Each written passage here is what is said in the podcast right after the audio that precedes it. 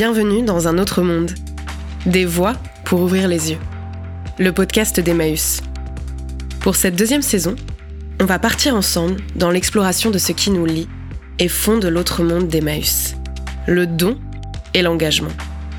À Poitiers, Marseille, dans le Doubs. Avec Mireille, Lara, Aurélie, Laurent, Amine, Joël, Jean-Christophe, Pascal, Fatia.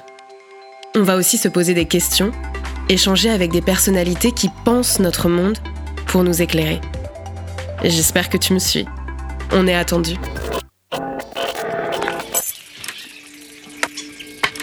Sur la première étape de cette route du don, on va déjà essayer ensemble de comprendre ce que ça veut dire, de donner. On dit souvent que donner, c'est faire acte de solidarité, de soutien, d'engagement. Mais qu'est-ce que ça implique au juste? Je ne sais pas toi, mais on m'a souvent dit que je me posais un peu trop de questions et que je ne trouverais peut-être sûrement jamais les réponses. Mais bon, vu que je n'ai pas prévu de m'arrêter, j'ai envie de te dire, et si on essayait quand même de vivre ce voyage ensemble?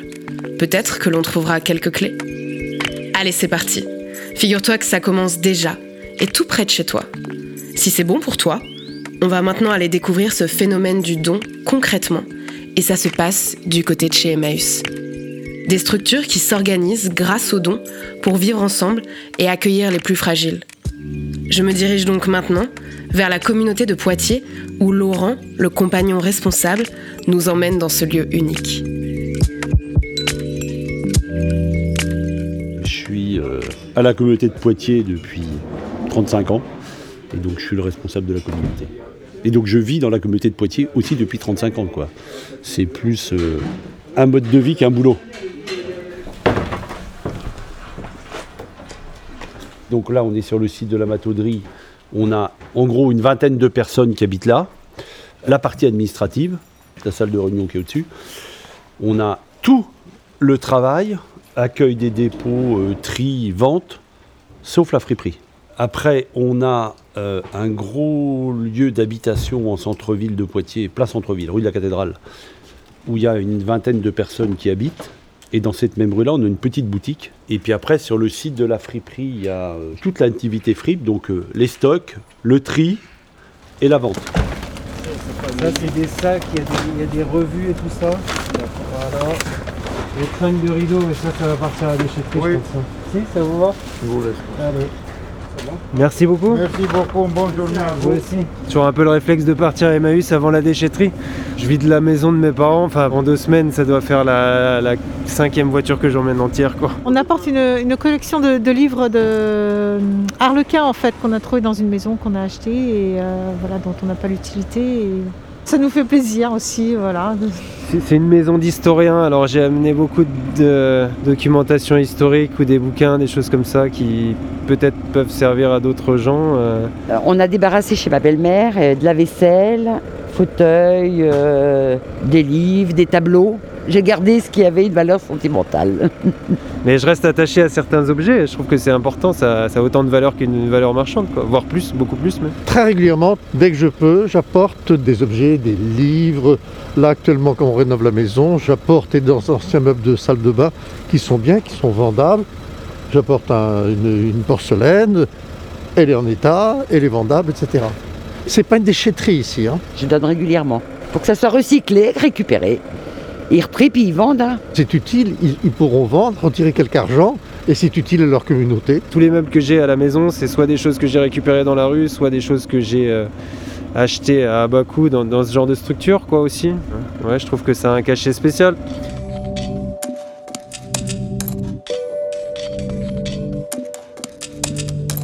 Toutes ces histoires qui se cachent derrière un simple objet donné.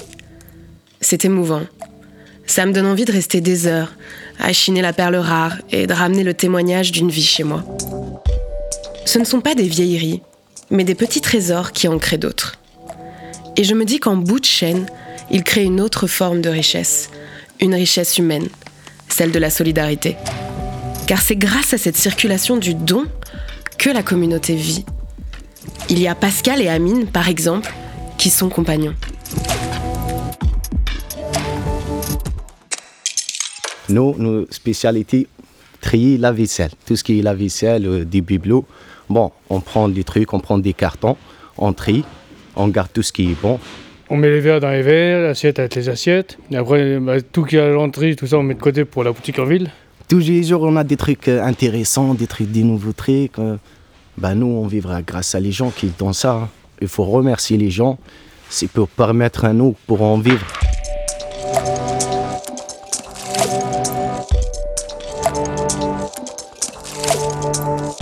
Moi, je m'appelle Florence Guignard, je suis retraitée d'éducation nationale et j'habite à 35 km d'ici. Je m'occupe de la librairie, donc d'alimenter les rayons euh, en livres de différentes catégories. Et je fais petite main, je fais tout ce qu'on me demande de faire avec le plus de soin possible, voilà. Avec mes frères et sœurs, nous avons besoin de vider la maison de notre papa parce qu'il est parti en EHPAD. Il fallait vendre la maison. Donc, euh, on avait fait d'abord un premier tri de choses vraiment qui n'avaient aucune valeur pour, pour nous, qui allaient à la déchetterie, des choses usées, abîmées. Mais le reste, c'était euh, évident qu'on allait euh, faire venir Emmaüs pour finir de vider la maison, prendre les meubles qu'on n'avait pas gardés, les livres, les disques, la vaisselle. Au niveau affectif, c'est vrai qu'il y a des choses que j'ai pas pu donner. Donc, qui sont chez moi. Mais je me rends compte que ça fait un an que la maison a été vidée et on n'y touche pas. Alors je me, dis qu'un jour, il va falloir euh, retrier ces cartons et puis euh, faire le pas de, donner le temps de travail pour ça, avec l'affectif. Donc euh, au début, c'est sûr, on y tient trop, ça nous rappelle trop de choses, mais avec le temps, bah, les souvenirs, ils sont dans la tête, puis on a, plus besoin, on a moins besoin du matériel. Quoi. Je crois que moi aussi. Parfois, j'accorde un peu trop d'importance à des objets dont je ne me sers plus. Alors que c'est vrai qu'ils pourraient peut-être avoir mille et une vies. D'ailleurs, Laurent a plein d'histoires à raconter. Ça, c'est des têtes de coiffeurs. On a récupéré ça il y a très longtemps. Et ça nous servait dans la boutique à présenter des chapeaux et des choses comme ça. Et en fait, il y a une des bénévoles qui nous a dit un jour, mon coiffeur, il a vu euh, des têtes euh, dans votre boutique et puis elles sont pas à vendre. Oui, mais j'aimerais bien vous en acheter une. Et en fait, on lui a revendu la tête sur laquelle il a fait son apprentissage. Le hasard faisait, il y avait un petit autocollant dessous qui, qui était en plus le bon magasin. Mais donc le mec, il cherchait cet objet-là pas pour la valeur euh, marchande, une, une autre forme de valeur affective d'un objet qui nous, nous a été donné, que nous on a eu pendant 20 ans chez nous pour faire quelque chose, et que quelqu'un veut racheter parce que ça s'inscrit dans son histoire personnelle.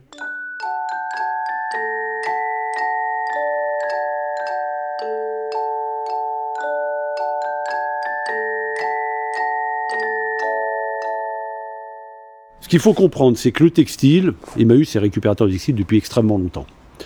Jusqu'il y a 20 ans, on récupérait le meilleur, on filait le reste à des professionnels qui faisaient de l'export avec et des choses comme ça.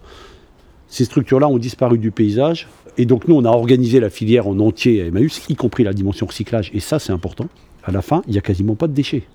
Il y a à la fois une conscience écologique, comme quoi il faut enfouir moins de choses, puis en plus, le coût euh, est exponentiel. Donc à un moment, on cherche des solutions. Et donc on installe des bornes dans tout le département en consultant toutes les associations qui travaillaient là-dessus. Le relais finance les bornes, convention avec toutes les communes. On installe tout ça il y a 10 ans. Euh, depuis euh, quelques mois, là, euh, il y a trois jeunes qui ont décrété qu'ils allaient monter une entreprise et qu'ils sont en train de poser des bornes. En mettant en avant des arguments sociaux qui n'existent pas, en mettant en avant des arguments environnementaux, mais sauf que leur boulot c'est de piquer la crème et d'essayer de trouver quelqu'un pour faire le reste, quoi. Mais n'empêche que c'est ça la réalité. Aujourd'hui, tu achètes un truc, si tu veux, il te donne une boîte en carton avec un code barre dans laquelle tu vas pouvoir mettre des vêtements. Une fois que tu as fini ta boîte, tu vas la poser dans la board mondial relais machin, ils te scannent ta boîte et tu reçois un bon d'achat chez eux. Ils récupèrent les vêtements d'occasion. Donc on est dans ce monde-là. Moi, je trouve qu'on a deux arguments à répondre à ça, nous. Le sens, l'objet d'occasion. Alors, donc euh, nous, euh, bah, quand vous donnez chez nous, euh, on crée de l'accueil, on voilà, et accessoirement, nous, on recycle correctement. C'est un peu ça dont je te parle depuis le début de mon chemin. Trouver du sens dans ce qu'on fait, se sentir exister avec les autres, s'engager parce qu'on veut agir pour un autre monde. Qu'on puisse ensemble recréer de la valeur sur des choses qui nous parlent. L'altruisme, le respect, l'égalité, Joël, compagne responsable à la communauté, nous en parle. Sur les vêtements, je pense que vraiment, pour une grande partie des gens, il est impossible de détruire des vêtements. Les vêtements, ça, doit servir, même si ça a été porté 20 ans, même si les chaussures euh, sont éculées. C'est pas des choses qu'on peut jeter. Faut que l'usage continue. Les gens vont donner vraiment dans l'idée que ça va servir quelqu'un, le sentiment d'aider quelqu'un quand les gens donnent quelque chose avec soin, je dirais, donc ils viennent vraiment donner quelque chose, c'est-à-dire qu'ils l'ont emballé, qu'ils le donnent avec euh, précaution, avec l'idée qu'il va resservir, ils attendent de nous qu'on prenne soin de l'objet et qu'on continue à le faire vivre. Cette exploration du don dans la communauté Emmaüs de Poitiers touche à sa fin. Mais j'ai encore envie d'en savoir plus sur ce qu'est réellement le don. D'ailleurs, ça a été théorisé par l'anthropologue Marcel Mauss dans les années 20, à travers le triptyque donner, recevoir, rendre. T'en as peut-être déjà entendu parler. Mais moi, j'ai quand même posé quelques questions à Alain Caillé, sociologue qui connaît bien ce sujet. Dans les sociétés, moi j'appellerais les sociétés premières, le rapport social ne reposait pas sur le troc, sur le donnant-donnant, sur le contrat, sur le marché, mais sur ce qu'il a appelé la triple obligation de donner, recevoir et rendre des présents. Alors évidemment, c'est une découverte absolument fondamentale parce qu'elle permet à Mauss de dire l'homme économique n'a pas toujours existé, l'homme n'a pas toujours été un animal économique. L'animal économique, il n'est pas derrière nous, il est devant nous. Quand on réfléchit dans l'optique de Mauss, on voit apparaître l'appât du lien ou l'appât du don. Le désir des humains, c'est de donner c'est de donner parce que c'est en donnant qu'ils se reconnaissent comme ayant de la valeur. Par ce don, on affirme la valeur de celui à qui l'on donne. On dit je te reconnais comme humain, je reconnais que tu as de la valeur. En même temps, on affirme sa valeur propre. Le don, au départ, c'est un acte politique, c'est un acte de reconnaissance. Don et reconnaissance, c'est absolument, c'est étroitement lié. Bien sûr, dans le don, il entre une part d'intérêt. On espère recevoir quelque chose en retour. On veut montrer sa valeur, il y a un intérêt de prestige. Même aujourd'hui, même dans le cadre d'une société totalement marchande, consumériste, il rentre une part très importante de don parce que tout simplement le don, c'est ce qui permet aux humains de se reconnaître comme tels et de rester entre humains. C'est l'acte humaniseur par excellence. Moi, mon hypothèse, c'est que nous voulons être reconnus comme des donateurs, comme ayant donné quelque chose ou comme étant susceptibles de donner quelque chose, comme ayant la capacité de donner quelque chose. Voilà c'est à travers le don que nous pensons avoir de la valeur, si les dons que nous faisons sont reconnus comme ayant de la valeur. Et ça, on le voyait très bien avec ce que j'appellerais le mythe d'origine d'Emmaüs.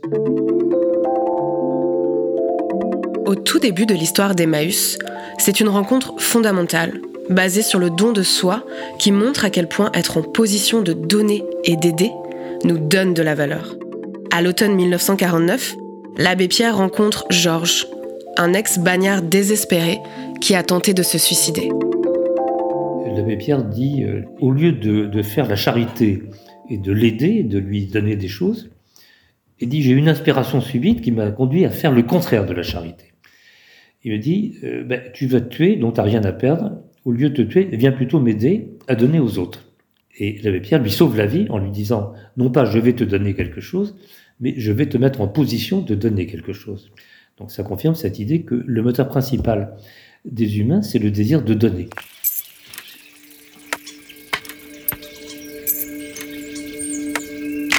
On en revient à notre énergie de départ. C'est fondamental dans notre construction, cette histoire du don. C'est comme si on ne pouvait pas s'en empêcher.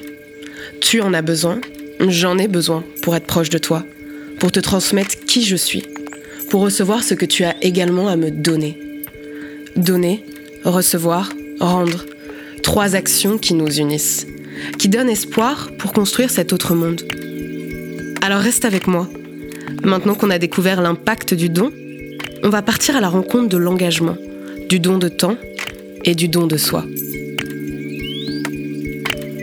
Si tu as apprécié ce podcast et que tu veux que d'autres prennent la route avec nous, n'hésite pas à nous suivre et à nous partager. C'était un autre monde, des voix pour ouvrir les yeux. Le podcast d'Emmaüs, produit par le studio Grande Contrôle.